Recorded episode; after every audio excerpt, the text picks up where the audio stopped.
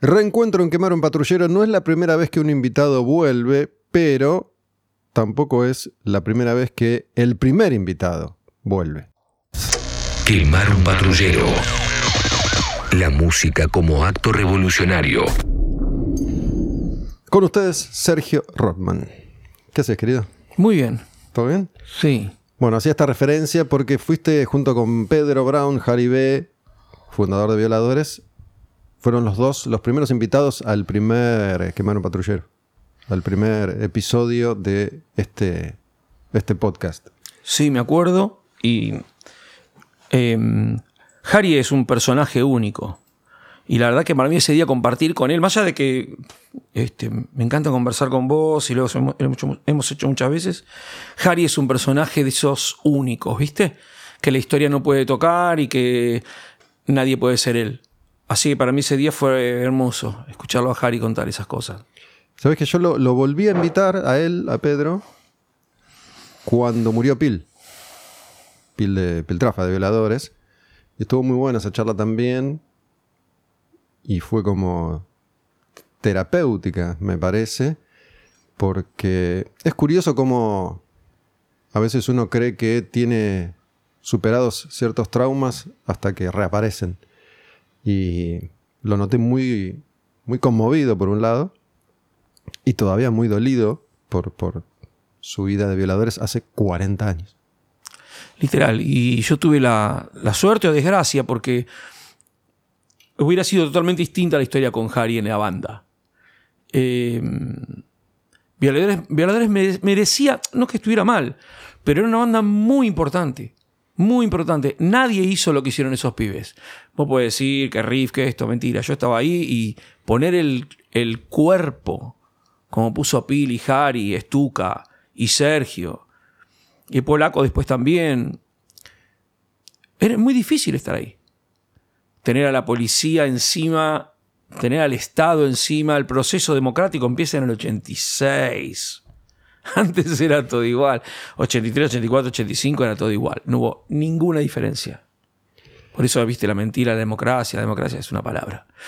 El- y esos chicos, eh, yo supongo que habrán puesto el cuerpo mucha gente en la historia de la humanidad, pero yo los vi a esos poner el cuerpo. Yo vi esos flacos bancarse y yo era público, era muy tímido yo. Y me iba a un costado. Éramos los punks con, con, con libro, ¿no? Punks intelectuales. Este, y eh, vi un par de cosas muy fuertes. Hablamos de violadores, primera banda punk en lograr trascendencia en Argentina, ¿no? No Primera banda si, punk. No sé si son los primeros o no, digo, son, son títulos que tampoco mm, tienen mucho valor para mí, pero sí es la primera banda que logra trascender.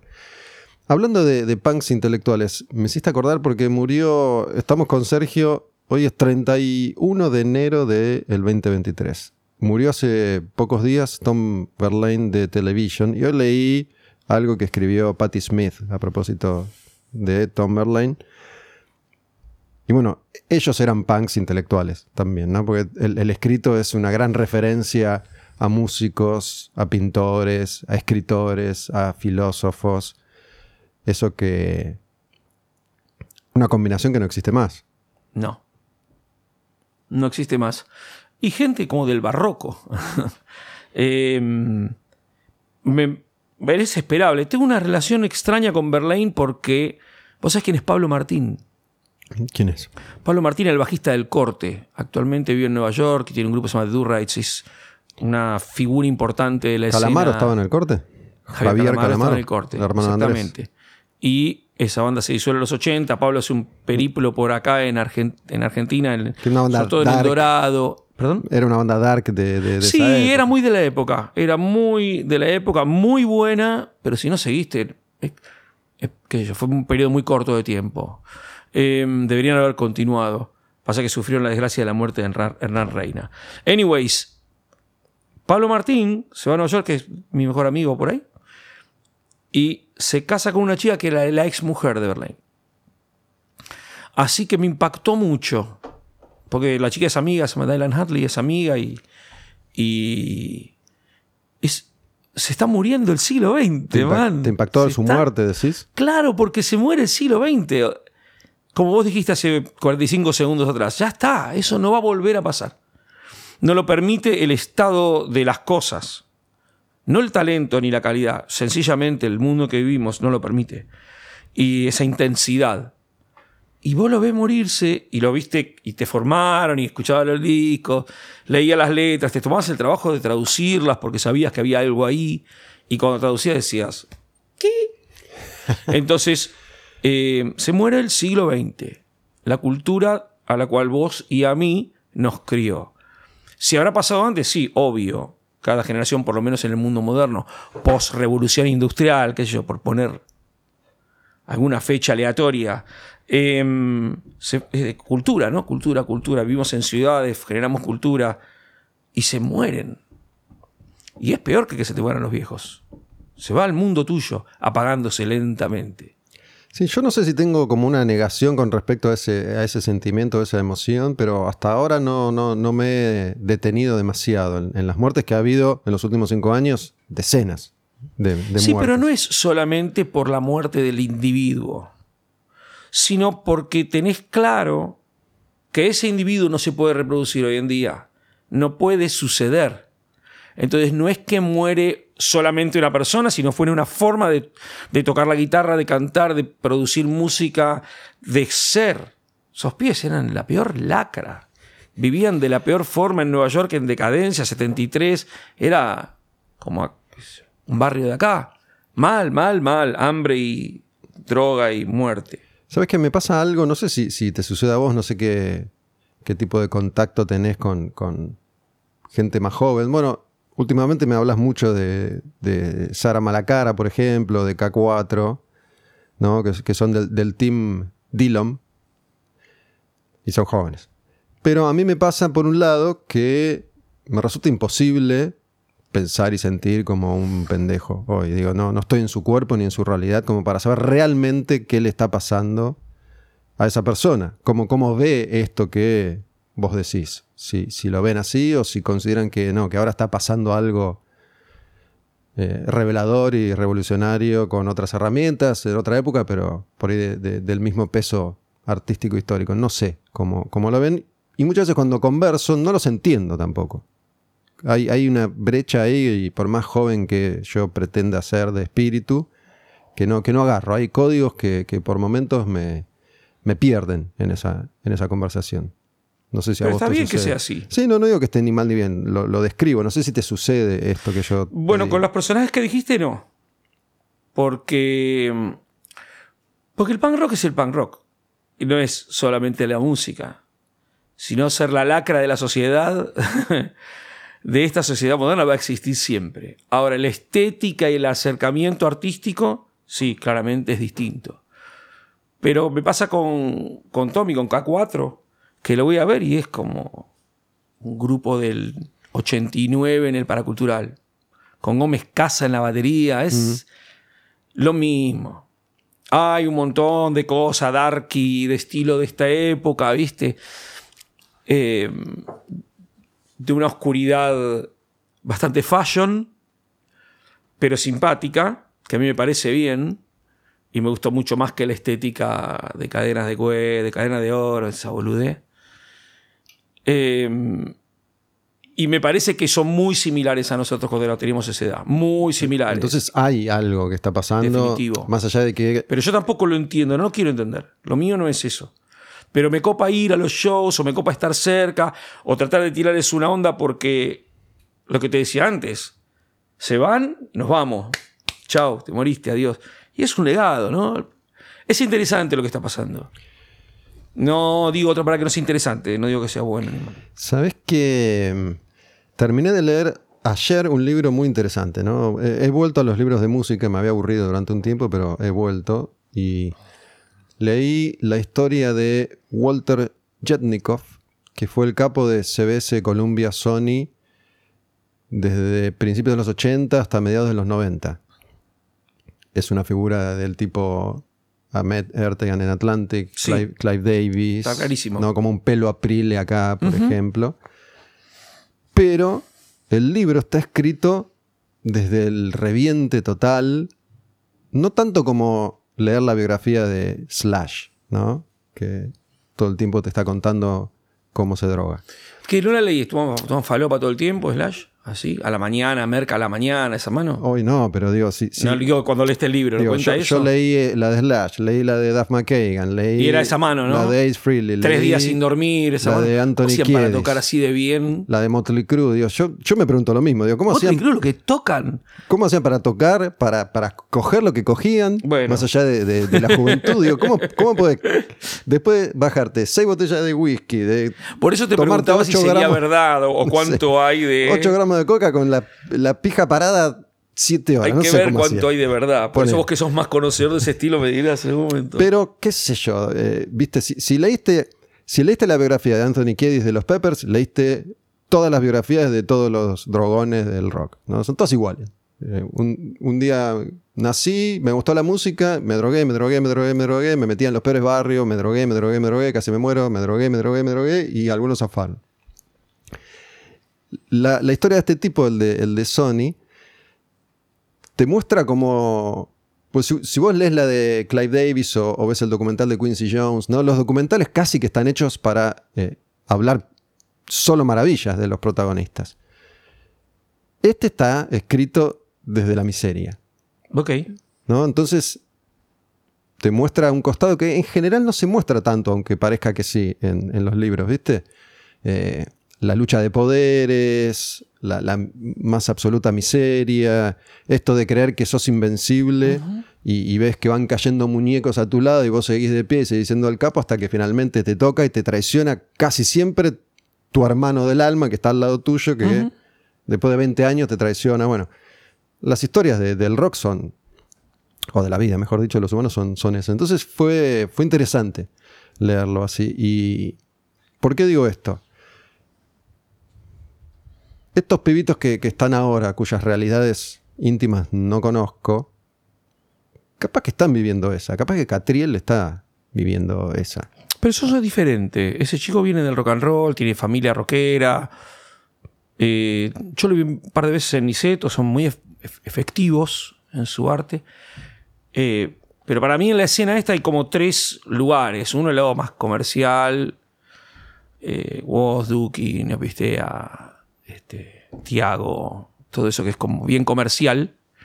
Unos mejor visto por la inteligencia del cultural argentina y otros maltratados, creo que injustamente, porque los que maltratan son los más talentosos y los que la inteligencia banca son caretas. Entonces, después está este, el, el- el segundo ambiente más relacionado a lo urbano cumbia, ¿no? RKT, toda esa gente. Y después están abajo estos pibes que me parece que vienen del rock and roll y de la escena underground. Creo que como ha sido un poco siempre. A mí me parece que la escena musical de ahora está igual que siempre. No hay grandes cambios. Lo único que cambiaron son el muñequito. ¿Viste? Ahí hablaba, este, un- ¿viste? uno tiene chats con diferentes personas. Yo tengo unos chats espectaculares. Eh, y tengo uno que se llama Fobia, muy interesante. Y yo les comentaba, que soy obviamente como siempre el más viejo, acerca de los VGs en los 70. Era insoportable. Es imposible describir ahora con todo esto que vos me decís, de los que no entiendo los grupos, no, lo que era soportar espíritus que han partido, Spirits Having Flown, de ese disco, ¿se dice así? Eh, o sea, quiero decir, la industria de la música, Clay Davis, eh, Pelo Aprile, Mr. Spotify, siempre fue así. Siempre fue unos artistas generando, hablo desde que la música genera dinero en terceros, ¿no? Eh, generando el artista, un manager que intermedia con la discográfica. Ese manager, Spotify también es una discográfica. Es la discográfica ahora Spotify. Ahora hay una sola discográfica. una sola. Entonces, eso, ese pibito interactuando con ese pibe, que es el que le negocia, eso, después cagándolo al pibe lo más que puede de la industria y utilizándolo en mayor cantidad posible, chupándole la sangre lo más que pueden, y todos saben cuándo va a terminar. Todos saben. Los que perduraron son estos. 10. Ven, Está- estás, estás mostrando las manos para aquellos que no- Para no, no vean el video. 10, 10, 20 personas. Entonces, es, eh, no es nada nuevo. Lo que estamos viendo no tiene nada de nuevo. Sí, la interacción de los teléfonos, obviamente. Pero imagínate lo que pensó el flaco que un día que llegó con un cassette grabado. Vos un día llegaste a la casa de tu primo de Lavallol con un cassette grabado de Rolling Stones.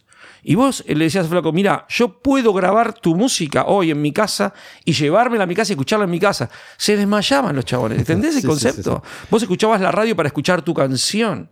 Entonces estaba todo el día. Me acuerdo que había un sistema de poder grabarte la canción y tenías la grabadora todo el tiempo lista y cuando la pasaban en la radio tenías que estar atento y siempre escuchabas las canciones y en los primeros 25 segundos, que eran los que corrías como loco por tu casa hasta el grabador y darle. Entonces, dicho esto, la tecnología siempre funcionó con la música grabada igual y hoy está haciendo lo mismo, llegándole a más gente. Lo que hace es, es más rápida. Sí, dentro de un tiempo te lo van a meter un chip en la Sí, cabeza, sí, sí. no vas a usar nada. Te vas a decir, che, pensá en tal canción y lo vas a escuchar. Claro. Pero bueno, para, para que te des una idea, lo, lo que yo te decía, este Yetnikov vive thriller, por ejemplo. ¿no? Thriller, claro. De Michael Jackson. y- 82. 83 y, y Bad después y el tipo lidiaba con Bruce Springsteen y con los Rolling Stones, con Mick Jagger. Y está buena la descripción que hace de los artistas también porque obviamente que son tipos eh, y tipas muy muy talentosos y su música, eso no, no se discute, pero a la vez eran personas como cualquier otra que querían ganar cada vez más guita, que se peleaban por, por, por ser los más importantes, porque este tipo los atendiera más veces que a Bruce Springsteen, ¿no? Tipo, lidiaba con Barbara Streisand y decía, ay, vos siempre Que estás con perra, Michael, perra". estás con Michael, a mí no me das bola, ¿viste? Todas esas cosas. Eh, más que nada, yo me doy cuenta que lo que digo lo digo hablando desde el público y para el público, porque la gente es la que en definitiva termina comprando un montón de, de- de fantasías. ¿no? Que son más divertidas de comprar también. Eh, pero bueno, son, son, son irreales. Me acuerdo eh, un, un quilombo importante que yo tuve con oyentes de rock and pop, por ejemplo, en su momento, en una visita de Pearl Jam, que ponían campo VIP. ¿no? Cuando empieza a aparecer el campo, asunto, sí. el campo VIP en, en Argentina. Y Pearl Jam, que siempre fue esta banda altruista y de gran ética y moral, para sus fans, estaban siendo víctimas. Tiene absolutamente razón los fans. ¿Cómo vas a poner un campo VIP?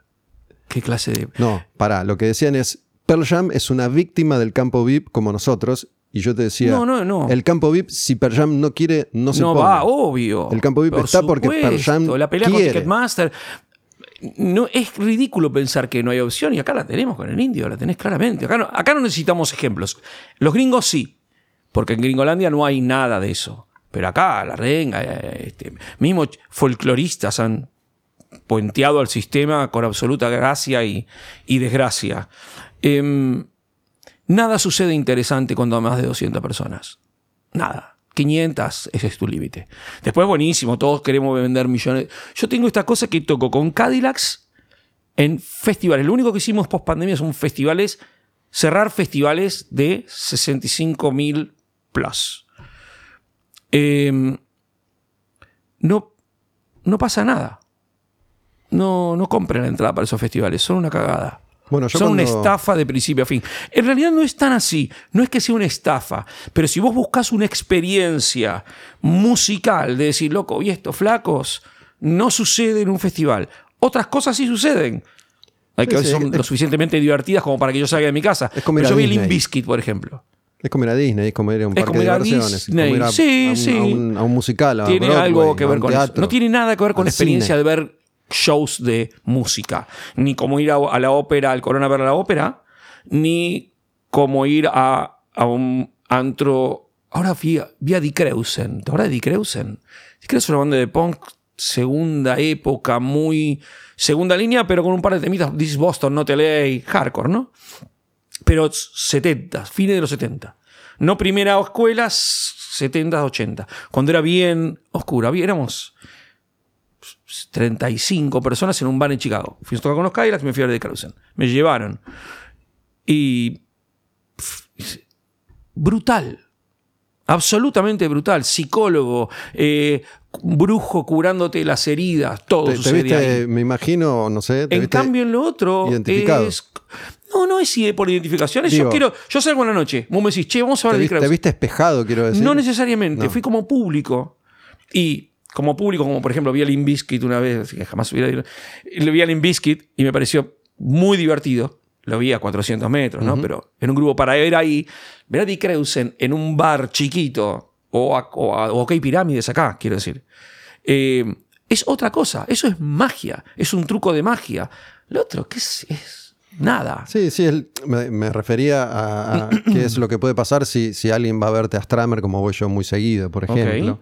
¿No? Y, y a veces Es última- muy difícil tocar así, loco. Muy difícil.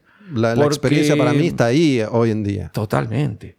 Totalmente. Y fíjate que la gran estafa de hoy en día es cuánto subió el precio de esos festivales y cuánto vos te cuesta hoy en día ver una banda o ir a ver un espectáculo. Obviamente va con la inflación y la mierda mundial. Pero ni en pedo, ni en pedo vale la pena pagar eso para ver esos festivales, a los cuales yo toco todo el tiempo. De ninguna forma. Hay una cosa de, de- de pertenecer acá, sobre todo el, el Lollapalooza me parece que es el mejor ejemplo, donde van miles y miles de personas que difícilmente vayan a otro concierto en todo el año. Digo, esto de, de- de tengo que estar, que creo que es lo que pasó con la fiebre Coldplay, ¿no? Digo, esto no, no me lo puedo perder, tengo que estar ahí, tengo que pertenecer. Y fue un montón de gente que no va a ver bandas. No, no, y de hecho Coldplay no tiene absolutamente nada que ver con una banda de- es otra cosa, no, no. Otro tipo de espectáculo. Pero hay dos Coldplay, YouTube, Coldplay, ¿quién más? Iron Maiden. Sí, Después el resto de los músicos del mundo tocan y son parte de los festivales, letrita chiquita de festival sos. Es triste. Entiendo Es que- triste cómo entregamos tan fácilmente los trapos. Cuando, perdón que diga, hay otras formas de hacerlo. Hay otras formas de hacerlo. Mira, eh, el Fuji Rock yo lo hice dos veces, es en Japón. el de Japón. 12 y 17. Y eh, en ambos casos... Con mi Maura. Sí. Eh, es diferente la experiencia. También están las restricciones, distancias, pero hay otro vínculo. No tenés las marcas. No es como estás trabajando para mí todo el tiempo, que sentís cuando entras a un festival, que estás trabajando para otro. Estás ahí, pero la experiencia más importante se la lleva otro, no vos. Estás siendo un parte, como dijiste vos. ¿Cómo dijiste? Parte de la experiencia, ¿no dijiste algo así? Eh, eso. No tiene nada que ver con la música ni un carajo. Si ponen un. Por eso no se anuncian los grupos. ¿Y cómo, cómo, cómo es en el caso de los Cadillacs que decís que tocan en festivales que no están buenos? ¿Cómo es el proceso No de dije que no estaban buenos. Dije que es una experiencia distinta? otra? distinta a lo que uno supone que es lo que nos están diciendo que, lo vamos, a, que vamos a vivir. ¿Cómo, cómo es el proceso de, de- de toma de decisiones para decidir voy a ir, vamos a ir a tocar? Bueno, Digo, el- el- el- lo que pasa es que hay que entender lo que fue la pandemia para mí. Yo, pandemia, el, el parate que hubo y, entendiendo por qué paramos y por qué si pasan unas cosas en el mundo no paramos, si pasa esto y paramos. Muy complejo. Y cuando volvimos, que fue el año pasado, este año 2022, no, no tocamos ni en 2020 ni en 2021 por razones obvias, no estuve tan exigente de lo que íbamos a hacer. A mí me parece que hay que salir de esa estructura de festivales. Hay que salir. Eh, igualmente los Cadillacs funcionan a la perfección en esos festivales. Pero si tu banda no se llama Fabulosos Cadillacs, no creo que tengas esa suerte. Yo, mi banda es eh, perfecta para esos festivales. Pero solo mi banda. hay un par más. Fabulosos Cadillacs. No hay, no hay un par más. Sí, sí, hay un montón de bandas que son para eso. Por, por la forma que se toca la música, por cómo se ejecuta y por qué significan esas canciones en la gente que lo va a ver. Pero cuando vas a un festival, la gente conoce el 0,1% de la música a escuchar. Es imposible que genere nada, ¿viste? Ves un muñeco con un. Yeah, ajá, yeah, ¿no? En el escenario, con unas pistas, que la escuchaste en tu teléfono. ¿Qué empatía puedes tener? Ahora, si lo ves en un club, como yo vi en Niceto a. Este. Puñeta, este cabrón, como estoy fumando, no me acuerdo el nombre. Eh, ya te lo voy a decir. ¿Cómo, cómo lo, lo vas a googlear? ¿Lo Un, tenés sí, un, un rapero que vimos en Niceto, que ahora no me acuerdo el nombre, buenísimo. Ah, Michael. Ya te lo voy a decir. Ahora le pregunto a Mimi. Eh, espectacular. Eh, aunque no me lo acuerdo el nombre. pero muy, muy fuerte la experiencia de ver al artista en un club. Cero la experiencia de ver artista en un festival, que no conoces. Vos decías recién que, te- dadas las circunstancias y las consecuencias post pandemia, no, no, no te pusiste muy exigente. De nuevo, yendo a- al proceso de toma de decisiones, eh, a veces desde afuera da la sensación que eh, se hace lo que Vicentico quiere o, o- o que tiene la última palabra. Me refiero a, a- más allá de esta descripción que vos haces. ¿Cómo funciona internamente la banda? Sé si te voy a nombre del cabrón este, te contesto. Est- ¿Están felices de hacer eso? Michael, ahora te digo, ah, espera. Eh, No es tan Mickey, importante. Mickey Blanco. Yes. Búscalo por ahí. Mickey Blanco, Mickey Mickey Blanco, un transformista travestido, negro, de seis pies, rapeando en Niceto.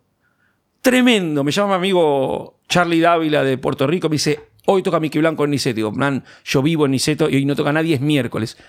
Gil, fíjate, tú, hoy Mickey Blanco en Niceto. Fuimos, llegamos así con Mimi. Como dicen, life changing experience. Sí. Total. ¿Es- El yankee o es de trepado, trepado al balcón de Niceto, vestido de novia, eh, sin panty. ¡Ah! Gritando. Eso es una escena de rap de ¿Es, ahora. es yankee o es de Puerto Rico? Es un gringo, es un gringo de la escena de, no sé, no parece ser de Nueva York, parece ser como de alguna ciudad tipo Oregon. En los Cadillacs, eh, los Cadillacs somos una entidad superior, obviamente, a los músicos y ética y moralmente están muy claras las cosas. Eh, no hay ningún problema en los Cadillacs. Yo me puedo ir de los Cadillacs como me fui en 2016 y volver. Y es absolutamente natural. Somos una... No mucho más que una familia. Somos gente interactuando por razones que no están muy claras todavía. Yo estoy empezando a pensar que venimos de, otra, de otros tiempos porque nos entendemos tan claramente. Nos amamos y nos odiamos. No es para nada todo bien, no es que no somos em- amigos, que vamos de hacemos uno. Es una entidad superior a sus individuos, donde obviamente Vicentico es claramente la, nuestro líder. y, y lo que sucede es maravilloso. Muy doloroso por momentos, muy conflictivo en otros, pero todo resuelto en un ámbito muy distinto que si fuéramos vos y yo. ¿Entendés? O sea, es una relación que viene del espacio-tiempo. Y, y eso me imagino, digo, fue un proceso también, llegar a ese nivel de Absolutamente un proceso muy doloroso. La mayoría fracasa, digo. La el 90%. Nosotros llevamos 38 años tocando juntos este año, Eh, de los cuales estuvimos activos 20, 20 y tantos, y el resto fueron tan poderosos 20 que no podemos hacer discos. No es que no queremos hacer discos nuevos, es muy difícil. No tenemos espacio en la lista de temas, porque hay 15 temas que tenemos que tocar sí o sí. Es indescriptible. Yo no, no sé cuántas bandas hay. Después ves si a vos, si te gustan los Kairos, eso es otro tema ese. Eh, es fantástico. Es fantástico. Yo me voy y vuelvo. este, Flavio y Gaby pone sus hijos. Es una relación increíble. Yo nunca lo vi. No lo vi en ninguna banda. Bueno, a mí te confieso que si- siempre me ha llamado la atención, en, tu caso particular, eh, el, el- respeto, y el de Flavio también, el respeto y, no sé si decir admiración con el que hablan de, de Vicentico, ¿no? Eh, siendo tipos que, que están plantados en, en, en Es sus- sencillo, es lo que vos haces en tu vida. Nosotros que llevamos casi 40 años juntos ya pudimos vernos varias veces. Y nada, Gabriel es una gran persona. Es una buena persona. Él y su entorno. Es muy emocionante. Lo que pasa es que nosotros hay un hecho que también fue eh, eh, muy importante en los Cadillacs, y, que fue la muerte de Toto. Y la muerte de Gerardo fue un masazo, pero de proporciones bíblicas, así dicen. Increíble. Y es todo el tiempo. ¿Cómo? No se entiende. ¿En qué año murió? Nunca supimos exactamente bien. Creo que él tenía algunas complicaciones cardíacas. Eh, no llevaba una vida más licenciosa que la mía, de hecho, mucho menos. Pero tampoco era eh, un monaguillo que iba a la. Pero no creo que haya tenido que ver con el mal vivir ni con nada. Era un fumador empedernido, pero se ve que tenía algún problema cardíaco. No valía la pena ni preguntar, boludo. Pero ¿cuánto, cuánto hace que murió? ¿Cuántos en el año 2008, el 30 de abril de 2008, a- marzo, una cosa así. Cuando estábamos discutiendo el regreso de los Kailas, en medio de la charla. En el medio. Ahí cayó. Ajá. En la semana en la cual hablamos de cómo volver. Pero no estaban presentes, estaban, No. estaban justo reunidos. Digo. No.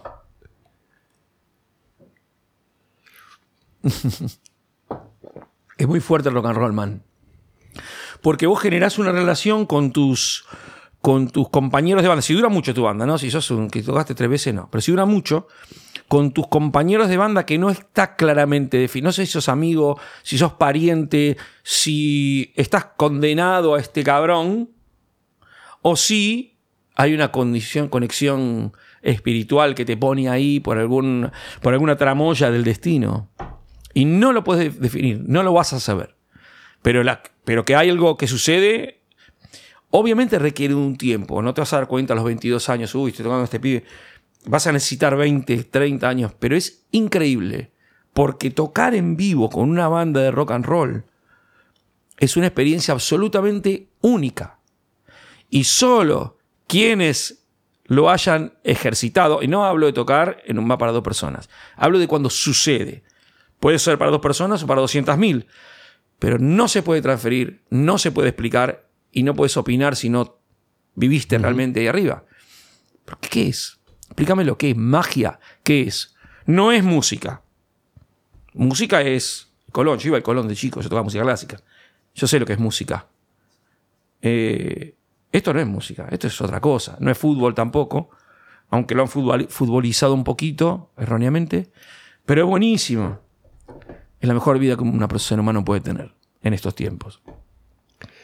Sí, yo mencionaba esto de, sobre todo de tu persona, la verdad que de todos los que tocan o tocaron en los Cadillacs, te conozco a vos, con quien he tenido mayor cantidad de encuentros, y a Flavio algunas veces notas que esporádicamente le he hecho, y a nadie más.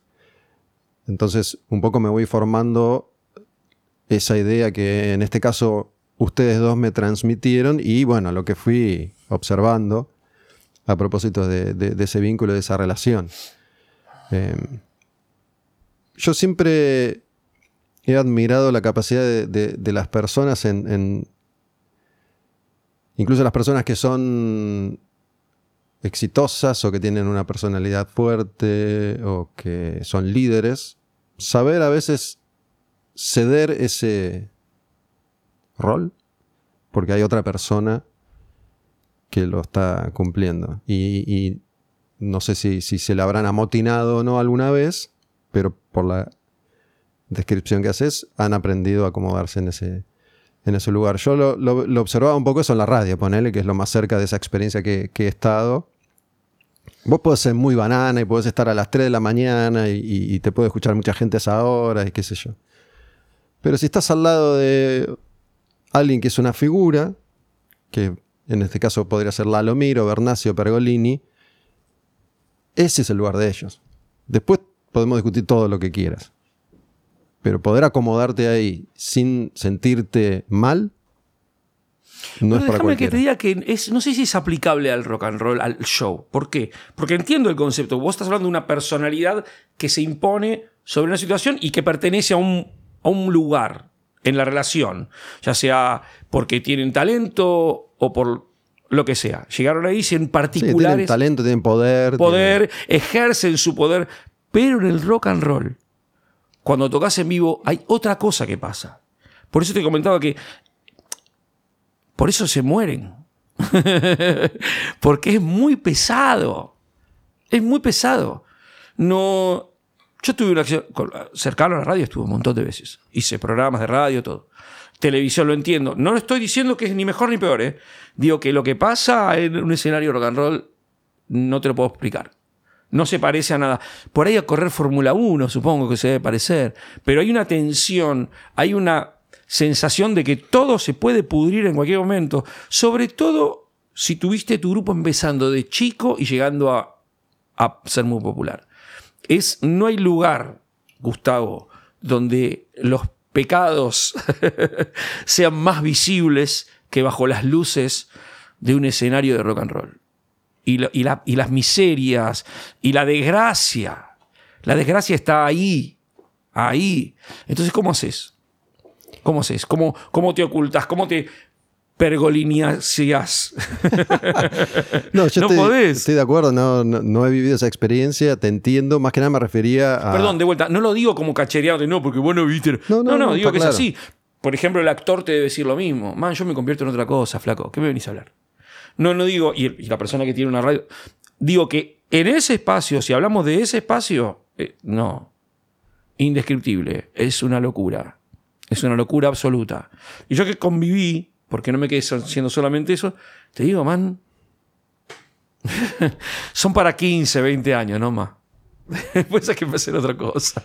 Sí, sí, me imagino, no, repito, no lo viví, me, refería más que nada a esto de la, de la división de poderes y la, ubicación de cada uno en su rol. Si, si, quería llegar un poco a eso, yo te interrumpí.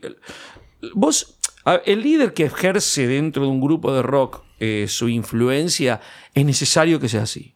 Si no, la banda dura 4 o 5 años. Una cabeza que más o menos, chemo, vamos por acá, muchachos, y dos que dicen, dale, durás poco. Por eso The Clash dura 5 años, Velvet Underground digo a 5 años, viste, no, Nirvana 6, 3. Eh, entonces, siguiendo una persona como Gaby es muy fácil, porque él sabe. Él sabe. Y siempre que nos dijo, cállense todos, la que nos cachamos, vino bien después lo que, por habernos, haberlo escuchado y hacerle caso. Che, no digan nadie nada, no tienen el teléfono dos días. Listo, no tenemos el teléfono dos días.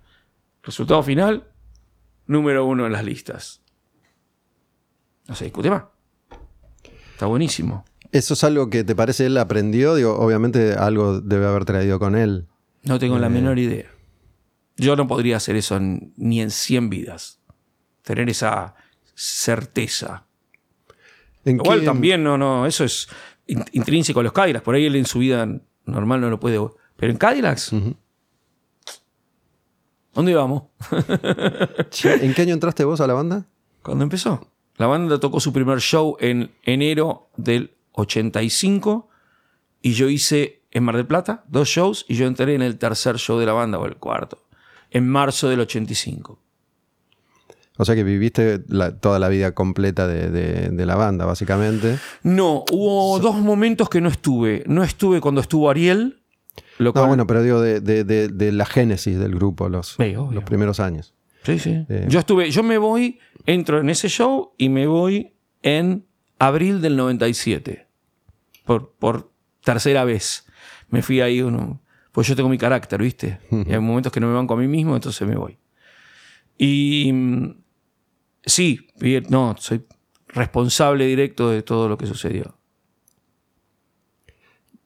¿Cómo, cómo fue esa vorágine o cómo, cómo lo recordás ahora de, de, esos primeros años? Porque es un grupo que como algunos grupos de la época, pericos, ¿no? Tienen éxito rápido.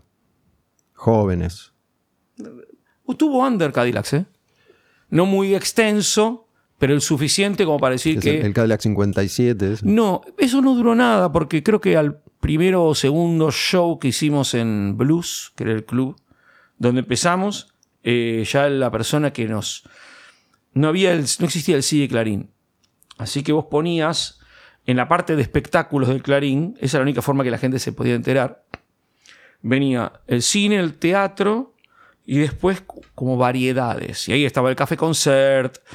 Em, cálculo que el teatro independiente existía ya, esta gente está hace mil años. Y de aparecían los grupos de rock. En el 85 era una, una tira del Clarín y la persona que vos pagabas una guita como, como si fuera ahora un destacado, que bueno, que ya no existe. Pero lo mismo que pagas por en Instagram para poner tu. Una miseria y, el, y eh, te cobraban por letra, me acuerdo. y ahí apareció. Eh, eh, este próximo domingo, nuevamente, los fabulosos Cadillacs en grande. Cadillac 57. Y de ahí quedó la, el nombre de los fabulosos Cadillacs. Pero fue una adjetivación que le dio esta persona que no tengo ni idea de quién es, ni cómo se llamaba, ni quién era, porque el bar era así. Chiquito. Y entonces él le gustó tanto el show que lo adjetivó de esa manera y ahí quedó la- el nombre del grupo. Al rato éramos los fabulosos Kylax. Además, hace, hace un rato que hablábamos de- del corte y lo, y lo que fue la, la oscuridad en la Argentina, que duró poco, pero estuvo, ¿no? Muy bueno. Y, y que, que había algo que, que era un correlato local de lo que venía sucediendo afuera, ¿no? Como que tenías un par de exponentes de, de- de cada subgénero que. Sí, pero que infinitamente más puro. Porque la, la información que te llegaba era eh, distorsionada. No solo era mínima la información que te llevaba, para entender el black metal. Era mínimo, pero además tenías que interpretarlo. El punk rock, vos sabés que llega por Punk la muerte joven, de este muchacho el español ¿Cómo Eh? Kramer, ¿no? Sí. Este, eso es la, la Biblia del punk. Así ahí decía cómo había que comportarse, quién era qué, quién era Stranglers, quién era The Clash, quién eran los Buzzcocks, quién era Steve Littlefingers y básicamente quién era Johnny Rotten. Entonces, vos interpretabas.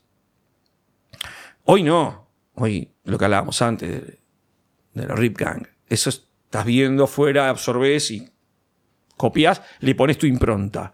Pero aquella época era creatividad al 90%. Obviamente es mucho mejor la época de ahora que aquella época.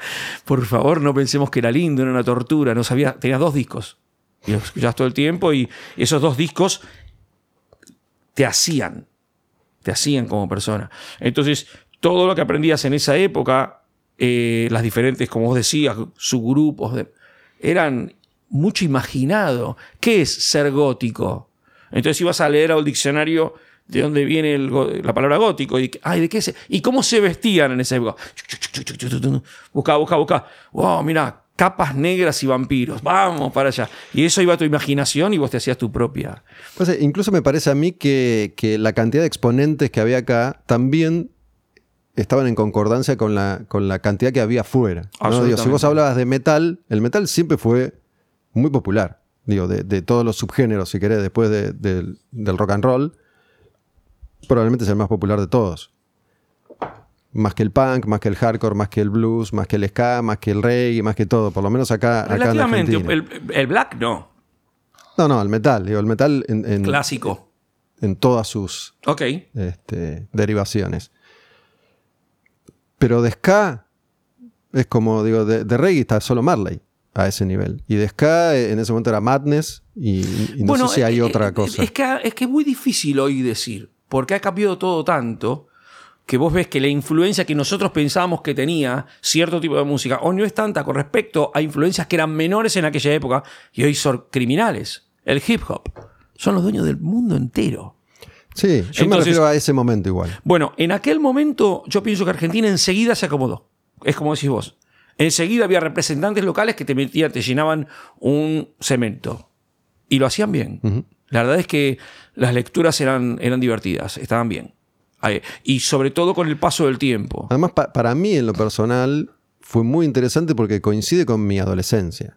Sí, ¿no? estábamos Cuando listos. yo tenía 14, 15, Esponjeando a pleno. 15 años, entonces todo eso que descubría al mismo tiempo, digamos, descubro el punk y la new wave y el ska y el reggae y el rockabilly, todo al mismo tiempo, y el gótico y el dance en, en un proceso muy corto de dos años. Y al mismo tiempo aparecen los exponentes locales.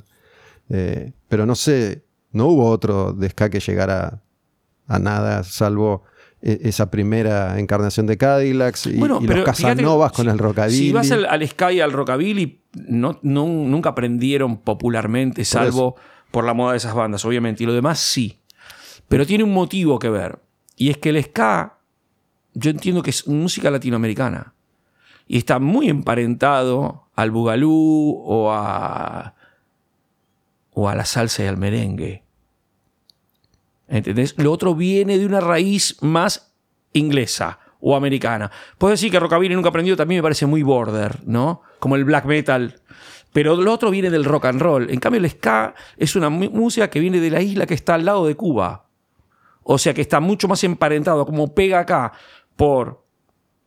Muy difícil que un flaco que le guste el ska no le guste la salsa. Van por ahí. No es rock and roll.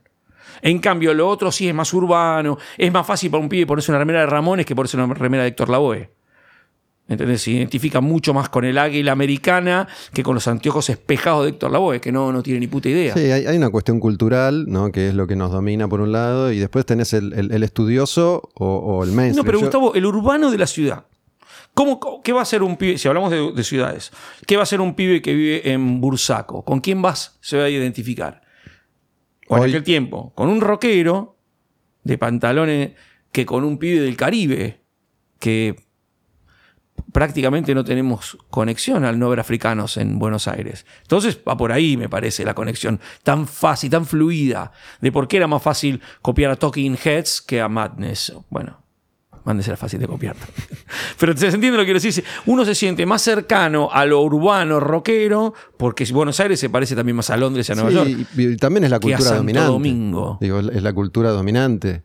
Eh, ho- hoy en día se, se están identificando más con el reggaetón que no es a inglés que con el rockero inglés. A pleno. Digo, Han cambiado. hoy es la cultura ha dominante. cambiado. Ha cambiado todo.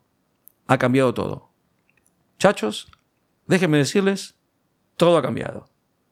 Todo, pero muy radicalmente. ¿eh? Eh, ni idea tienen de nuestra cultura. Lo que pasa es que nosotros, como estamos activos y pensamos que es, no, que estamos. Hay un quiebre, amigo, abajo nuestro. En 30 años no existimos más. Nadie sabe quién es fucking Metallica, ni, ni Megadeth, ni un carajo. Cuando nos morimos nosotros, over. Eso empezamos hablando. Y eso fue lo que te quise decir. El siglo XX está. Cuando muere Tom Verlaine, se muere el siglo XX. Yo entiendo por ahí que también te referís a el hecho de lo que vos mencionabas hace un rato, ¿no? Tenía dos discos y lo tenía que escuchar todo el tiempo. totalmente, totalmente. Sin embargo, éramos estudiosos y aprendíamos Hoy y no adquiríamos nada, información. Entonces, como hoy tienen todo y no saben nada, Nada. transmitir es mucho más difícil también. Absoluta- ¿no? 100% Sa- de salvo en la boludez del efímero, que el TikTok de moda hoy y mañana ya murió. Totalmente. Pero Ajá. no hay alguien capaz, Por ni siquiera con un teléfono, de que transmitir cultura. mundo, el tuyo y el mío, está efectivamente muerto. Y no va a sobrevivir. No va. Nuestra cultura se va a morir con nosotros y con él. No hay chance ninguna que, un pibe, que muchos pibes que hoy tienen 17 años escuchen Black Sabbath. No hay chance.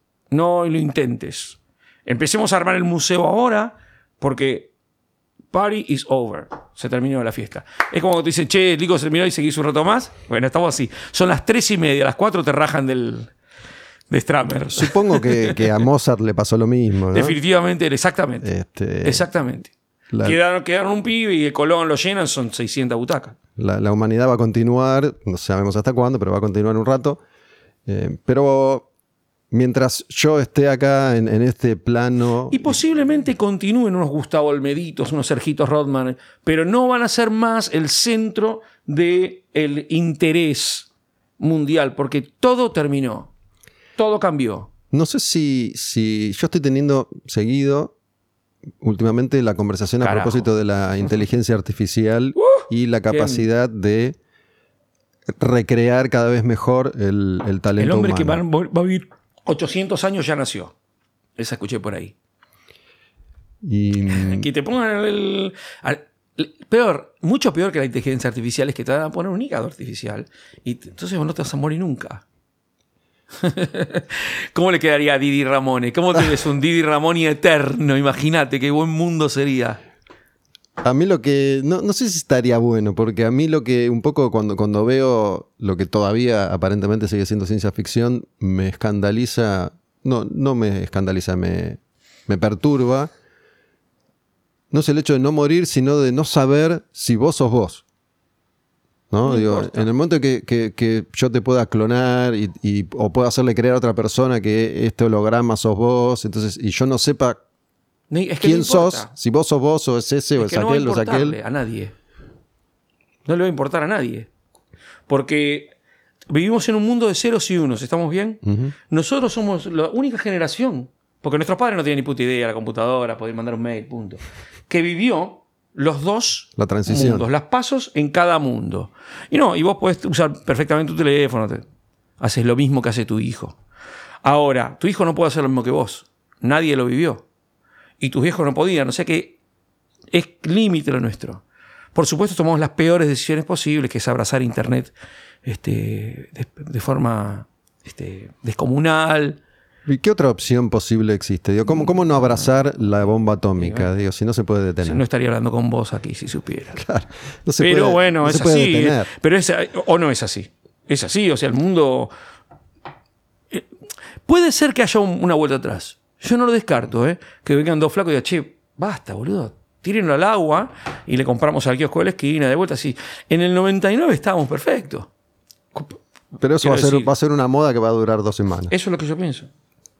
Eso es lo que yo pienso. Estamos agarrados a los huevos. Digo, es, es- creo que se me ocurre que por la naturaleza del ser humano es imposible impedirle Ir al ser humano que siga eh, tratando de inventar algo y de ex- explorar, investigar y crear algo cada vez más diabólico. Lo que está claro es que hay un antes y un después. Yo supongo que vos miras, bueno, sí, cuando en la Segunda Guerra Mundial decía lo mismo. No, el mundo siguió igual. Pero sí, antes de la Revolución Industrial, cuando vos vivías en. No, y tenías que caer el caballo cuatro kilómetros y comprar un. Pero después, no, cuando nos juntamos todos en ciudades, este es el quiebre más grande. Sin duda, me parece a mí, que es el quiebre más grande. Y estamos todos como muy cómodos haciéndonos los boludos. Va a ser muy tarde cuando se despierten. Sí. A mí me está pasando algo que no sé si, si a vos te sucede y es que, y, y lo vengo repitiendo este, este mantra, así que perdón si ya lo dije muchas veces, pero por un lado yo disfruto mucho estos encuentros, poder tener hoy este espacio y conversar con vos y que haya un pequeño grupo de personas que, que lo esperan y lo disfrutan y lo escuchan. Pero por el otro me cuesta cada vez más llegar a tener algún tipo de conclusión. Cada vez me atrevo menos a sacar conclusiones. Me resulta por eso, me, me di cuenta que al menos últimamente, es posible que cambie, me di cuenta que me siento más cómodo contando la historia de... Que, la, ya, ya que sucedió, analizando la propia. ya sucedió. Sí, que analizando Digo, la propia. Yo te la puedo contar de una forma, vos de otra, pero ya sucedió. Ese disco de London Calling ya salió. Sí, sí. Entonces yo te puedo decir que bla, bla. Ahora, si tengo que concluir algo de lo que está pasando actualmente, cada vez tengo menos oportunidad de estar convencido de nada de lo que estoy diciendo. Porque estamos, porque está, es un error. Porque estamos viviendo en un error. Pues es un desastre todo. Porque todo es. La misantropía ya es una filosofía única. No hay forma de sostener esto. No hay. Fíjate lo que quedó la religión organizada. Se los te lo comieron. Eh, No hay forma de sostener esto que estamos viviendo como algo positivo en ningún aspecto. De ninguna forma. Nada de lo que está sucediendo hoy en día ni vale la pena, ni está bueno, ni es positivo. Cualquier persona que es optimista frente a estos tiempos es una persona seriamente a tomarla como el enemigo. No hay forma. Un tipo que tiene millones de dólares y ot- ¿cómo va el flaco que no puede comer? O sea, Pero ¿te parece que los rusos que estaban escondidos de Stalin en la posguerra sentían que, que había un optimismo? Posible.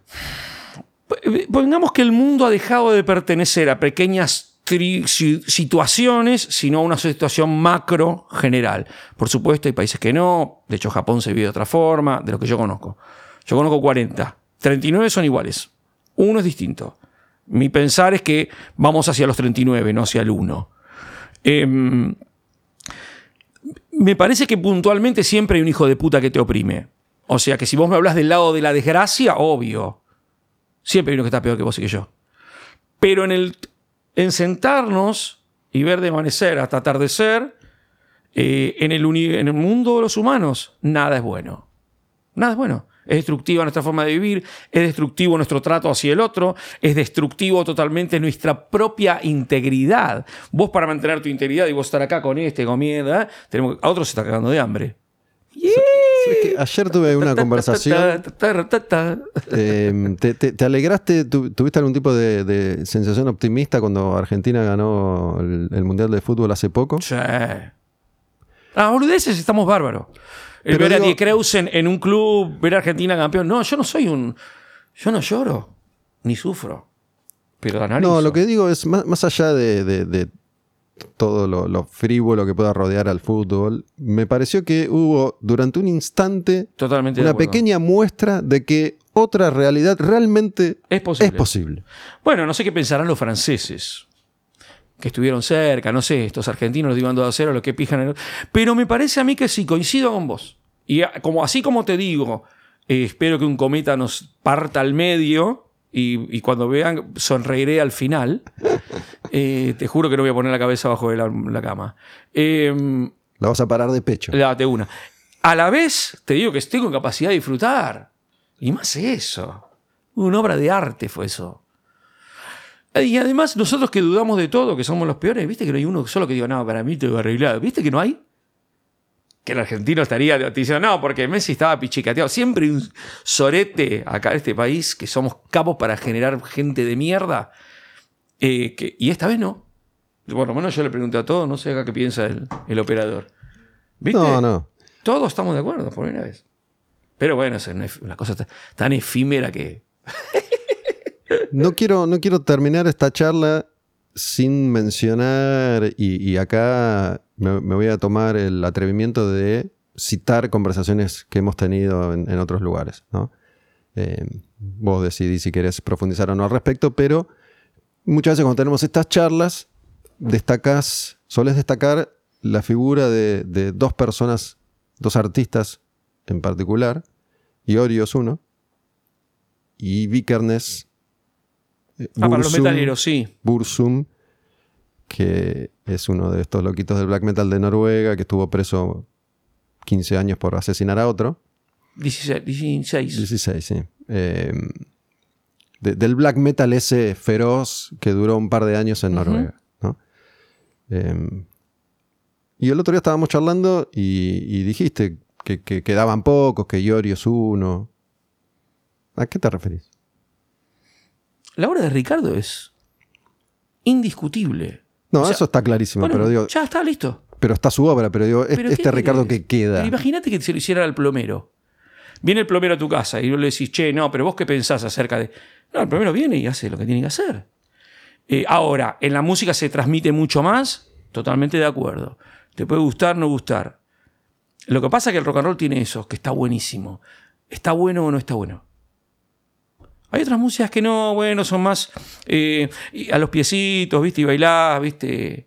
Este, y dame alegría a mi cuerpo, Macarena. ¿Qué le vas a cuestionar? ¿Entendés? No, está bien. La obra de Ricardo es indiscutible, Listo, estamos de acuerdo. final, y eso final. nadie, nadie lo va a poder No, no. cuestionar con argumentos nunca. Yo no pienso que sea peor como persona ni nada que haya hecho más No, que cualquier otro. Lo que yo creo de la obra de Ricardo es que si nosotros somos rockeros argentinos, tenemos que entender que es Manal, es Luis y es Ricardo. Ya está. No, a ese nivel, ¿no? Después están todas las figuritas, estamos, estamos todos paraditos ahí. Pero no hay más. Después te puede gustar a vos más otra cosa. Pero lo que no se discute si vos tenés 40 años como vos y yo de escuchar rock and roll y de eh, analizarlo como música, no, es así. Manal, Luis y Ricardo.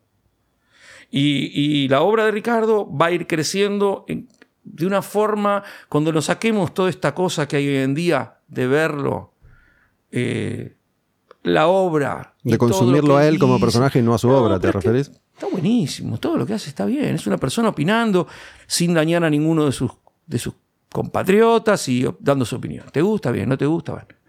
Punto. Pero la obra de él es. Y lo, el caso de Bursum, de Vikernes, yo, cuando murió mi madre, no sé, ¿tu madre vive? ¿La madre de ustedes viven? La mía no Es vive y la de él muere tu tampoco. madre, ¿No? Bueno, yo no sé por qué me contacté para soportar el dolor ¿Con esa música? con ese chabón y esa música, la película, y, y como piensa y por dónde llegó. Obviamente no tienen conexión. Mi madre y Barry Carnes no se parecían en absolutamente nada. Pero fue en ese momento que estás como, ¿y ahora qué hago, no? ¿Cómo, cómo se puede explicar cómo llega Bursum a ese momento? Sí. eh, por la película y porque yo pensaba que el black metal era otra cosa. La película entonces- es Lords of Chaos, ¿no? Que, Los of Chaos, pero yo me fui más por la película que hace el chabón que eh, le prende el fuego a la iglesia. No sé si es una película, es un cor. Es, dura dos horas. Es Está en noruego traducido. Cuando él le Ay. prende fuego a la iglesia, que él dice que no lo hizo, pero vos y yo sabemos perfectamente que él lo hizo, eh, o, o espero que él lo haya hecho, un periodista noruego era su iglesia. Y dice, flaco, la concha de tu madre, me quemaste mi iglesia. Hizo todo un estudio de Varg desde el punto de vista del flaco, que es demoledor. Demoledor. Entonces ahí me interesó él. Y ahí fui a escuchar filósofos. No me importaron un carajo. Cuando grita, no me importa. Pero en, en Velus pasa algo. Y entre Velus y hasta ahora, él hizo una obra que para mí es superlativa. ¿Te gusta más esa cosa que él hace estando preso? No, suelto, cuando sale de la cárcel. sale. Toca él todos los instrumentos. eh, Fallen, Velus, eh, un Speakstar, bueno, no lo sé decir los nombres. Eh, esos discos, del 2012 al 2000, hasta que lo censuran en YouTube y después él me parece que se cansa de pelear. Debe, postea ahí en Tulian Perspective todavía, pero picante era la cámara de YouTube y millones de personas escuchándolo él sentado en su camioneta, opinando sobre lo que estaba pasando con la caída del mundo que conocemos, que fue en esos años, 2010, 2012, 2014. Ahora ya está, ya fue. Ya ganaron los malos. Y esos dos personajes te los contesto así. Esos dos me, me- parecieron fuera de lo común y que la calidad de lo que hacen no es la misma que cualquier Gil que hace un video con, con su cámara. Yo, acá, no es lo mismo. Ambos personajes están en otro nivel de compromiso. Y ambos tienen pérdidas muy dolorosas a su alrededor. Coincidencia o no. Sí, más allá de lo que uno pueda pensar o creer de ellos en base a su, a su discurso, el laburo artístico que hicieron es, es indiscutible y, y es muy interesante. A mí me gusta mucho lo que hacía él al principio, ¿Él es Varga? sí, Ajá. Bueno, inventó un género. donde ya tenía la idea de soy yo solo contra el mundo. Bueno, Quiero que sea una. que suene como la mierda y lo quiero hacer yo solo. ¿No? El, el tipo salvo algún que otro ayudín en, en los primeros discos. Hace todo de la solo. persona que la cual mató. Sí. que es, eh, que es el, el otro, ¿no? Euronymous, Sí. que era de Mayhem, Claro. que eran como. ¿Y cómo se llama el del medio, el que todo el mundo respeta? Tiene otro grupo de black metal, nombrame el otro grupo. Eh, Del Emperor, Isan. No, se te voy a decir. El otro grupo, del, del baterista que tocaba con ellos. Que estaba ahí también. Bueno, después lo buscamos. Está Emperor, Immortal. Eh, ahora te lo voy a decir. Emperor, digo, Emperor, Mayhem, No, Bursum son como. por el otro lado, en la otra banda. Uf, hoy estoy. Me acordé de Mickey Blanco, así que me voy a acordar de este. Eh, bueno, lo que pasa es que, ¿sabes qué? No te olvides, querido Gustavo, de dónde vienen y qué hacían y cómo aproximaban a la guitarra eléctrica. Tenías 11 horas de noche, ¿viste? O 28 horas de noche. Y entonces, esta gente que venía de los vikingos, de repente los querían meter en la sociedad como fuera, el- este socialismo, de, socialdemocracia le llaman, ese invento nefasto para justificar el, este mundo progresista ridículo que vivimos. Estos pibes decían, para, yo vivo, tiene más que ver con los que viven acá en el Chaco, en el Impenetrable, que con vos son- con- Ahora, ahora que lo estamos charlando de esta forma, me doy cuenta que, que Ricardo y, y tienen, tienen muchísimo muchos, común. Y muchos ponía un tercero que tiene mucho en común, Morrissey. Absolutamente en común. Sí, que tienen un discurso que, que- y están rodeados de soledad. Si bien Vikernes ahora tiene una hermosa familia y Ricardo también, son gente especialmente este, De hecho- solitaria. más allá de la geografía noruega, que es muy distinta a la nuestra, esto de vivir en el campo y en la naturaleza es también una elección que los emparenta. Empezamos Y a hablar el mismo Y idioma. alejarse de todo esto. Absolutamente. Hacerlo efectivo. No decir, oh, yo me levanto a las 4 de la tarde porque no quiero ver a nadie. No, se van a la concha de la lora. Porque es que no se soporta, loco. O sea, a veces me pregunto, soy yo solo, pero no se soporta vivir con otro arriba que cuando caga te vas a la caca la cloaca al lado de tu, de tu cama. ¿No se dan cuenta que Pero- están siendo estafados? Incluso creo que tiene que ver con lo que decías hace un rato sobre la intensidad de una banda de rock, que por eso se mueren, digo, por eso estos tipos explotan, ¿no? Más allá, de, Absoluta- más allá de que la sociedad si vos se los come. esperás que un humano haga arte y haga lo mejor y dé lo mejor, sometelo al sufrimiento más posible. El arte no tiene nada que ver esto para ustedes. El arte no tiene que ver ni con el talento, ni con la suerte, ni con el dinero. Tiene que ver con tu necesidad. y la necesidad que tengas de ejecutar tu obra. Porque hoy son artistas todos, olvídate, no hay ningún problema. Ni siquiera hoy tenés que tomarte el trabajo de ir a hacer nada. Lo haces de la comodidad de tu casa y tu computadora. No, incluso esa, esa elección de radicalizar el discurso, como Morrissey también en los últimos años, supongo yo sabiendo cuáles van a ser las consecuencias. Pero déjame que diga una cosa acerca de radicalizar el discurso, porque fíjate qué interesante. Ninguno de las personas que estamos hablando dice nada que no piense en el resto de las personas. Lo que pasa es que una cierta línea de pensamiento crea monstruos para poder justificar su existencia, convirtiendo a personas que tienen un pensamiento X y una conducta X como que lo que ellos piensan está mal. Es una jugada del, neoprogresismo que vivimos hoy en día, que lo que nos quieren es coger, no nos quieren eh, y no de por, por placer. ¿Entendés lo que digo? Para mí la mejor palabra, por más que esté gastada, es sistema.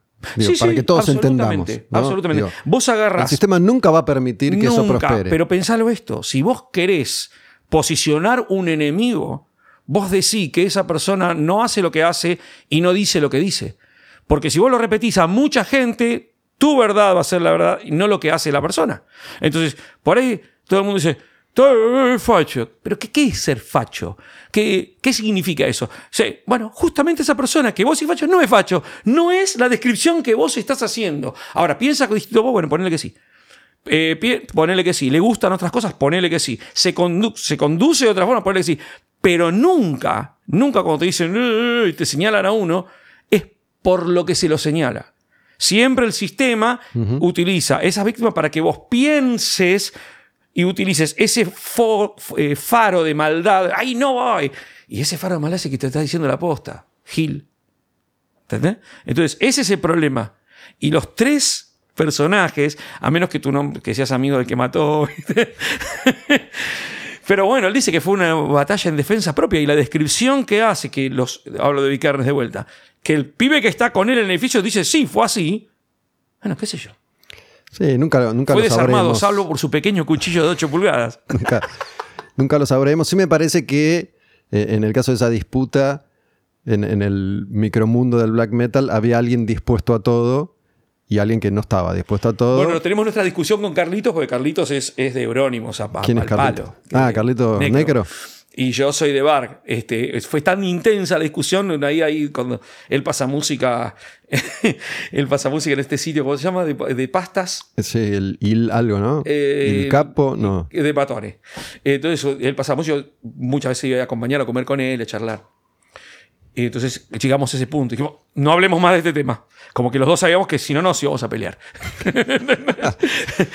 es como si estás en China, te encontrás con un argentino desde Boca, vos sos de River. No, sí, sí. no, necesito tomar partido, pero me parece que las dos figuras son, son fundamentales, porque de hecho Unanimous es el, el, que toma la iniciativa para que eso suceda. Sí, obvio. De, investigar, de armar la banda, armar el sello, tener la disquería. Y hubiera sido una persona si este marmota no lo no le clava su cuchillo de 8 pulgadas. Lo que yo creo es que eh, tarde o temprano Euronymous estaba, hubiera estado dispuesto, y creo que estaba dispuesto a ser una estrella de rock, como entendemos a las estrellas de rock. Y no lo podemos hacer. En el mundo del metal, si bien yo no soy metalero, ese estilo de música es impredecible. Duró muy poco. A mí me parece maravillosa. Eh, Frozen Moon es increíble el riff. Es Bela Bartok. Es increíble. Es un level de sacarle los gritos, la gilada y el satán, que es una gilada, lo que sucede musicalmente, brillante. Igual ojo que teniendo en cuenta lo, inaccesible para el común de la gente de ese sonido, llegó muy lejos y sobre todo en Escandinavia eh, llegó a ser muy popular, es muy popular. Y hay un par de artistas. ahora claramente, porque Gorgoroth. No, pero digo, no están en los, festivales. Los, que, los que se corrieron de eso. Pero antes estabas en los festivales, estabas en Reading. Tocaban esos chabones. ¿Viste? Sepultura tocaba, ahora no toca en ningún lado. Se acabó. No, están, están. Los que no están son eh, este que está aislado, Vikernes, y, el de, Pero en Tombe tampoco. Lo que pasa es que no existe más. Bueno, debería. Por un mundo con más entombe y menos tinis. Se, murió el que canta, que era el que sostenía ahí con, dos pastitos quemados el, espíritu de Entombed. Eh, pero todas esas bandas, la mayoría existe y, algunos músicos, yo te digo Isan de Emperor, Son muy Pero hay otro, prestigiosos. ¿Cómo se llama? El otro, el otro que es el capo ahora del black metal, que es el que tiene la verdad, que, que se lo banca y los otros también dicen, no, esto es capo. Ya no voy a acordar. Chequenlo. No sé de quién habla. Este, pero es, es cierto esto de, de las similitudes entre, entre estos personajes. Es muy interesante porque si bien no son, digamos que no- yo soy más grande que vos, pero son chavales que deben tener como mi edad, un poco menos inclusive por ahí, Menos. eh, son representantes muy complejos de nuestra cultura. Muy complejos. De vuelta, Larralde tampoco es un niño que bueno. Es un tipo pesado, es un artista pesado, con un talento indiscutible. Entonces, me parece que hay que mirar a esos. Después te ves lo que te gusta, no empiecen con "Eh, porque metalero, es facho. ¿Viste? Cuando usas esas palabras, como que. No, basta, basta esa pavada. Pero esos artistas, como era Peña, por ejemplo, ahí está. Y también, sí, pero revientan. Eh, ¿Viste, man? digo, no, no, no pueden. no- no, un, un ser humano me parece no, no, no, no puede el soportar. ¿Quién- no puede soportar morirse? eso. Eh, y si no, digo, porque además en, en- en- en todo el juego que se arma se pierde de vista muchas veces lo más importante, que es el trasfondo de lo que muchas veces dice Ricardo, y de los locos estos del black metal, que en realidad lo que hicieron fue expresar desde su tradición vikinga y pagana, natural, por su cuestión ancestral, la opresión del cristianismo que barrió con todo, esas iglesias que quemaron, ¿no? Agarren los libros, muchachos, porque el que dicen que es bueno no era tan bueno. Y el que dice que malo no era tan malo. Así que, pero eso te das cuenta. Que como, como pasó Mirá, en casi todos los lugares del mundo, Claro. llegaron los, los cristianos y barrieron con todo, asesinando Obvio. a todos y Y tapando hay toda la que- cultura. diferentes casos, ¿no? Como en, en- como por eso es tan frustrante hoy tener esta mega información y no pensar en nada. Es muy bueno el truco. Tenemos toda la información acá, pero no podés saber nada, porque no tenés tiempo de analizar lo que sucede, ni quién es quién, porque el mismo aparato te llena de tiempo para jugar. Eh, yo juego un juego, boludo, que voy por el nivel 5920. Y no terminó todavía. No, no, pero además, ¿sabes cuántas horas por día juego la poronga esa? Y no puedo, no puedo parar. O sea, para relajarme juego la, pato unos cositos. Yo creo que muchos de los que están viendo lo hacen. Mira el tiempo que perdés, qué truco. No, a mí lo que me pasa con el tema del acceso a la información y la cantidad de información es lo mismo que te decía hace un rato a propósito de no poder llegar a ninguna conclusión. Porque Bueno. cualquier cosa que yo quiera investigar hoy es tan abundante la información, tan contradictoria y además tan poco creíble. ¿Vos o- llegaste a ir a las bibliotecas a buscar información? No. Mira, nosotros con Gillo González, ¿sabes quién es Gillo González? Un guitarrista de Cienfuegos y solista. Eh, cuando teníamos él 16, yo 19, con la información íbamos con cassettes virgen a la embajada de países africanos y decía, grabanos, porque estábamos Talking Heads, veníamos por ahí.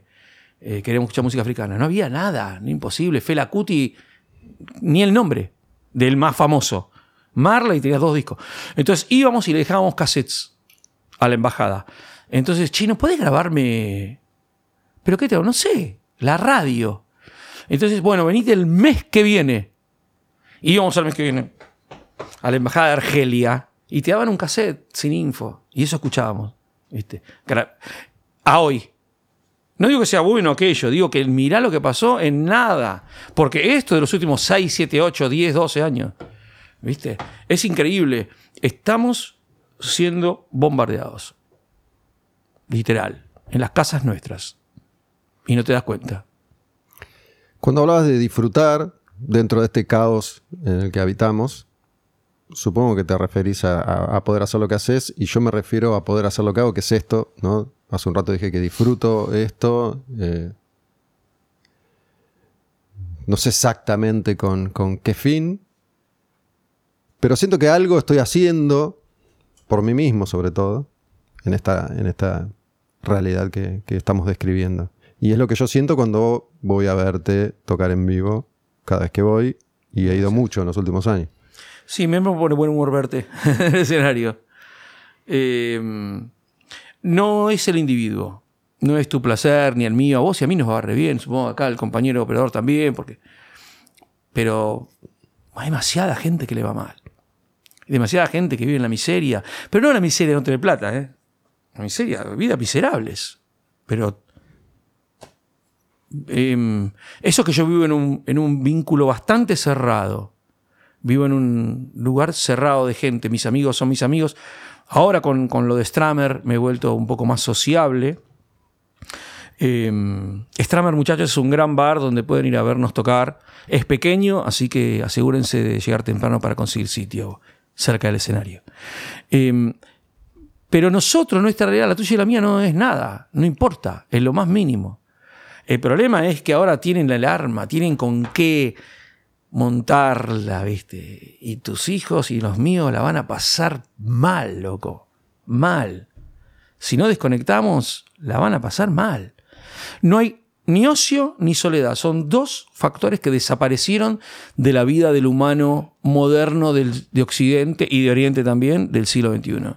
Nadie está aburrido y nadie está solo. ¿Sabes que, sabes que te tengo muy presente en muchas circunstancias? Porque me acuerdo que me dijiste esto varias veces, de, que hoy no nos aburrimos porque tenemos el teléfono a mano para distraernos. Y mm, recién por, por primera vez realmente en, en, mi casa, cuando mis hijas están conmigo, cuestión de días, esto me puse realmente muy firme en...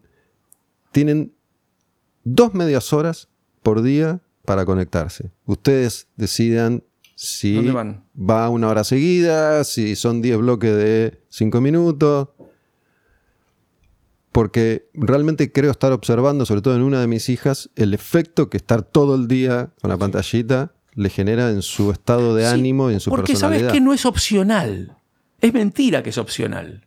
Entonces, es como el azúcar en los dulces. Está en todos los dulces, te hace mal. Y después te agarra enfermedades y te morís, literal, de uh -huh. eso.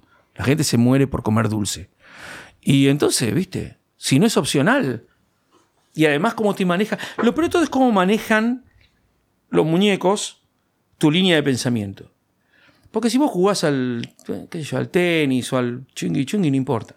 Pero estás metido en un mundo donde te vas bombardeado, te maneja, te mete la publicidad, te hacen, te crean realidades que son convenientes para que otra persona sea feliz y vos no no es el bien común. Ahora, eh, los viejos que no quieren usar el celular, no es ni ahí eso. No es ni ahí, yo lo manejo, tengo todo. Y me, y me chupó a mí también. Yo me estoy yendo con el Titanic así, de una. De una. No hay forma. Y es una herramienta de la que uno hoy Por difícilmente digo, pueda prescindir. Bueno, pero fíjate. Puede ser que entonces lo que yo vengo diciendo sea una opción. Ir offline. Ahora, hoy no podés, no podés pagar el agua, no podés pagar el gas, no podés hacer nada. Entonces, eso es interesante. No va a ser fácil. No va a ser solo apagar el teléfono y, y no te atiendo más. Llamame por la línea. No hay más línea. Si vas a querer enterar, enterarte algo de mí, si yo apago el celular, tenés que venir a mi casa.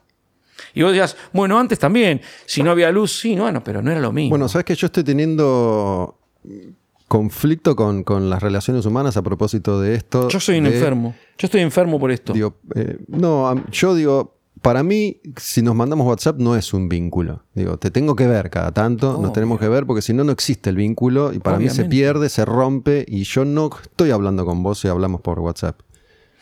Obviamente, y además no solo que se rompe, sino que además lo. Además del ruido que se lo genera. hace. Lo, ¿Viste cómo aprendimos a mentir por WhatsApp? Y cómo aprendimos cuando el otro te está mintiendo por WhatsApp. A ver, la tecnología está bien, pero esto no sirve para nada. No sirve para nada. En el 99, por eso digo, no hago tan atrás. Y no quiero, porque yo nací en el 63. O sea, si fuera nostálgico, tendría el 74. No, no. En el 99 vos podías tener tu mail. Entonces, ibas un momento del día hasta tu casa, te sentabas y chequeabas tus mails. Y no lo contestabas. Lo pensaba, chiste Olmedo, me dice que no puedo tocar en, en, en, en Coso, la puta madre. ¿Qué le digo? Bueno, eh, bueno, mañana le contesto. Querido Gustavo, qué lástima que no puedo ir a la Roca Pop mañana. ¿Será posible? Que... Si no te decía, la concha de tu madre. ¿Por qué puede ir a Sónico si yo no? A tu programa de radio, ¿entendés? Es, es que es un truco. Es ponernos, enemistarnos. A propósito, cuando teníamos la forma perfecta de comunicarnos. No andabas con la comunicación encima. Yo me acuerdo que cuando me fui a Puerto Rico en el 96, compraba tarjetas de llamada. Y a diferencia de, de- de Argentina, los teléfonos públicos funcionan. Entonces yo tenía tarjeta de llamada y marcaba así. así. Mar- usted marcó 1, 4, 7, 2, 3, 3. Si es correcto, Sí. presione 1, ¿te acordás? No terminaba más. Bueno, suena otro. Hola, hola, ¿qué haces? ¿Cómo andás? No, sí, sacaste los nenes. Sí, ah, ja, Bueno, Perfecto. una- No es que no podías, era bien fácil. Una boludez, cuando yo empecé a viajar muy seguido, a ver shows y hacer entrevistas y todo eso, y salía en la radio por teléfono, los primeros años salía desde un teléfono público, Claro. de los que abundaban en, en- Viajaba más que nada a Estados Unidos, he ido a otros países, pero muchas veces a Estados Unidos. Y llamaba por cobrar y tenía que hacer llamar muchas veces al operador y marcar y te decía el número y el otro tenía que atender y te decían a vos, la operadora acepta el llamado. Y yo salía al aire así, de, de cualquier lado, de un teléfono público, y eso se corta en, creo que fue después del 2001, cuando cortan las relaciones comerciales con nosotros eh, argentinos, que no tenemos un mango, ya no podés llamar por cobrar, viste que no podías comprar nada, Sí, que no aceptaban sí. tarjetas argentinas y esa, Exacto. y esa cuestión. Limitaciones que más o menos continúan hasta el día de hoy con, con la relación que tenemos nosotros y el dólar. Pero eso se cortó. Justo estaba empezando a desarrollarse el, el celular, ¿no? Posiblemente si vos querés que haya dos personas que estén comunicadas, la mejor forma de que no se comuniquen es darle comunicación constante. Es seguramente ese es el chiste y el truco. No, si yo te puedo llamar todo el tiempo, es muy improbable que yo pueda tener una co- una conversación profunda. Tenemos que hacer esto, juntarnos, o venís a Stramer, o yo voy ahí, y lo mismo con este, con aquel, con todos. ¿Viste? Pero bueno, no sé, em, la revolución no será televisada. Loco, un, un placer siempre. Te, te comento esto último. No sé por qué me acordé. Cuando yo estuve en Radio Cantil, hacía un programa de hip hop, uno de los programas que hacía. Estaba enganchado con esa. Y una vez enganché en YouTube un pibe argentino, manso chabón, que tenía unos videitos en playas, ¿no? Donde rapeaba cualquier cosa. Pero yo en ese programa, cualquier argentino que rapeara, yo lo, lo ponía al aire. Ok. Entonces lo ubicamos, estaba dando vueltas hacía tiempo con, con su pareja y tenía una hija, un hijo, no me acuerdo. Y vivía en la playa, como podía, pero ya me comentaba esto hace 5 o 6 años, que se le estaba complicando esto de estar offline porque ya lo echaban de todas partes. Ya no había un lugar donde poder ir a ranchar. No, no. Entonces ya para tener esa vida nómade, hippie o como quiera llamarlo, está bastante complicado también. ¿no? Te lo van a justificar. Te van a justificar y te van a decir, no, pero mirá por otro lado, si tenés una urgencia. La verdad es que no sé cómo era en 1947, pero en 1997 la gente no se moría por, por no tener celulares. Por eso te llevé al 99 estratégicamente a ese año, porque alguien se dio cuenta que estábamos demasiado que teníamos demasiadas armas. Y mirá la historia de la música. Lo de Nirvana nadie lo vio venir. Esa no lo vio venir nadie. Ese movimiento. Y bueno, lo terminaron sacando. ¿Vos sabés cómo es el cuento de Alice in Chains? ¿No leíste esa? Que un día llegaron a MTV y no estaban mal los pósters de ellos, y estaban los de Britney Spears y, Ba- y Backstreet Boys. Y Yo- se dio vuelta el escuchado la- y dice: Parece que volvemos al gueto. Yo había escuchado una versión anterior que era de Warrant yendo a la discográfica y, Y- ya no estaba el póster de ellos, sino el de Alice in Chains. El de Alice in Chains, totalmente. Pero yo creo que, que no es lo un mismo. cuento de pero fíjate, fíjate que te tira el retruco. Quiero retruco, quiero vale 4. No es lo mismo que te reemplace Alice in Chains a que te reemplace Igual a mí Spears. que, que una cosa que más me gustan de, de la música es cómo se construye y reconstruye el relato una vez que se acceden a ciertos espacios de, de poder. Porque Cobain reconstruyó su relato muchas veces. Eh, Toda esa Como escena, todo drogadicto. toda esa escena que vino a reemplazar a otra escena que era la de Los Ángeles en ese momento, ¿no? Los Warrant, Poison, Motley. Se había formado escuchando Warrant, Poison, Motley, Maiden, Ozzy, y habían empezado, digo, si vos ves, hoy buscas en YouTube los primeros videos de Alice in Chains, es, es Poison. Totalmente, y el, look- el look. Pero hay una diferencia. Hasta que ven a Soundgarden y dicen, no, para, hay que ir por acá. Total, pero hay una pequeña diferencia, si me ayudas. Ninguna de las bandas, ni Rat, ni, ni lo que gustaba a Mimi estos, Queensryche, ni venían de sellos indie. Ellos eran todas bandas que venía el, el busca- buscador de talentos de Aris, tarará, y bueno, hoy tenemos a esto, ¿cómo se llamaban? Ah, había unos que eran todas unas nenas, que eran nenas. LA Guns, eran nenas, era, ¿viste? Era Sí, sí. Todo, todo un- estos pibes venían de su pop. Su pop era más chico que esto. Entonces, ahí me parece que hay algo. Y me parece a mí que el, que el grunge y el punk, a diferencia de otros estilos dentro del rock and roll, eh, no fueron, fueron, nunca fueron aceptados por el main, sí usufructuados claramente, pero siempre es extraño escuchar los discos de Black Flag de SST Records. Siempre es, siempre hay algo más. Y vos sos guapo. Y a vos te gusta, anda a los sellos indie que suenen mal. Ahí está la posta. Hay, hay una mutación parecida a la del teléfono, si querés, o a cómo se consume música hoy, que se fue dando en esos tiempos, digo, donde en, en un momento básicamente solo existían las compañías grandes para llegar a algo. Me parece que justamente eh, la- las indies arrancan con los artistas que el mainstream no quería ni tocar o directamente no sabía que existían. No, pero con un momento particular, porque realmente. Pero la ese cultura- estilo, Sub Pop o, o Metal Blade o Roadrunner en el metal, digo, cuando Metallica aparece, el mainstream no lo entendía. No, No, no, por Digo, su- por supuesto. Una vez que eso tuvo cierto grado de repercusión, lo van a buscar. Esta es buenísima. Hoy eh, estamos. Venía para acá. Y un amigo me dice: Lars tenía razón. Obvio, siempre tuvo razón. Lars tenía razón, nos estaban recagando. Y todos, esos, no, porque el, el careta de Lars no quiere que estén los discos en, ¿cómo se llamaba la poronga esta? Napster. En Napster. oh, oh, y estábamos todos con el hijo de puta de Napster, que era un hijo de puta. Era un garca. Lars tenía razón, me encantó. Pero incluso ahí, si vos ves, no sé si viste la serie de Playlist, la de Spotify. No. Según tengo entendido, cuenta bastante fidedignamente la historia de, de Spotify. No deja de ser un proyecto que nace desde la inquietud por hacer algo y hacerlo distinto. ¿no? Que después obviamente se transforma en un negocio multimillonario y empieza, este EC empieza a cagar a todos. Pero reúne un grupo, Él lo dijo, no fui yo.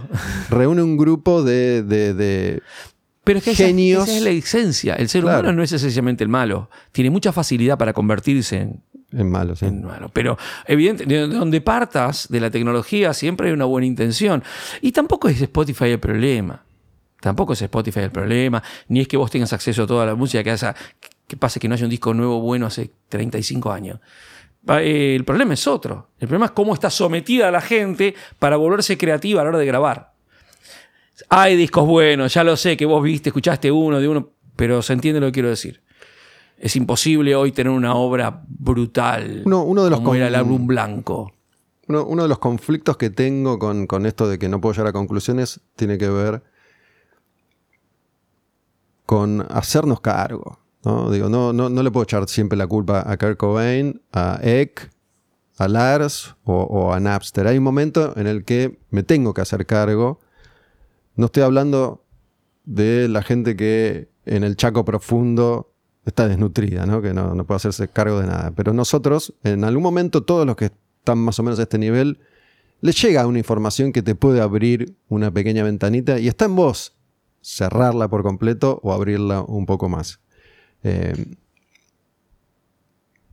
entonces, no me acuerdo qué referencia hiciste puntualmente sobre cómo se va a manipular la información. Esto, de te van, cuando yo hablé de este manso chabón, te van a convencer de que está bien matarlo, de que está bien no permitirle vivir en la playa, te van a dar un argumento para que, es más, vos mismo digas, Vaya mátenlo. piedra, sí. Entonces, lo que pasó, una de las cosas que pasaron eh, en la pandemia fue esa. Ah, Digo, van a usar esa información para que vos pidas la cabeza de tu vecino, más allá de todo lo demás, del virus o no, de la vacuna o no. Y no sé cuánta gente realmente tiene ganas de ver eso y de tomarlo y de hacer algo al respecto. Yo te lo dije hace cuatro minutos atrás, la raza humana es una desgracia. No es una bendición. Lo lamento por los que crean que, que es así. Y no lo digo ah, llorando. Es así, es una desgracia, es una vida desgraciada. No es... La bondad no existe, es un concepto que no se aplica, salvo en el budismo, supongo. Pero toda religión es opio, es una porquería. Eh, es así institu- institucionalizada como está, tiene un interés y el interés no es la salvación de tu alma. Si vos pensás que es así, solo andá y mira. Y vas a ver que no es así. Por eso el budismo es la única. Después te lo banalizan, no, pero son respuestas filosóficamente tontas. Y la tuya, que es que crees un hombre que lo crucificaron a un flaco y el otro que cree que no sé qué vino de bajó la Mahoma. ¿Qué? Entonces critican a este concepto filosófico que tiene todas las respuestas. No soy budista, pero leo y sé mirar YouTube. Y nos aferramos a quienes nos convierten en enemigos de nuestra misma raza. Hola. la raza humana es una desgracia. No jodan más, muéranse. y con esa frase cerramos esta conversación. Sergio, un placer siempre. Muchas gracias, gracias querido. Quemar un patrullero. La música como acto revolucionario.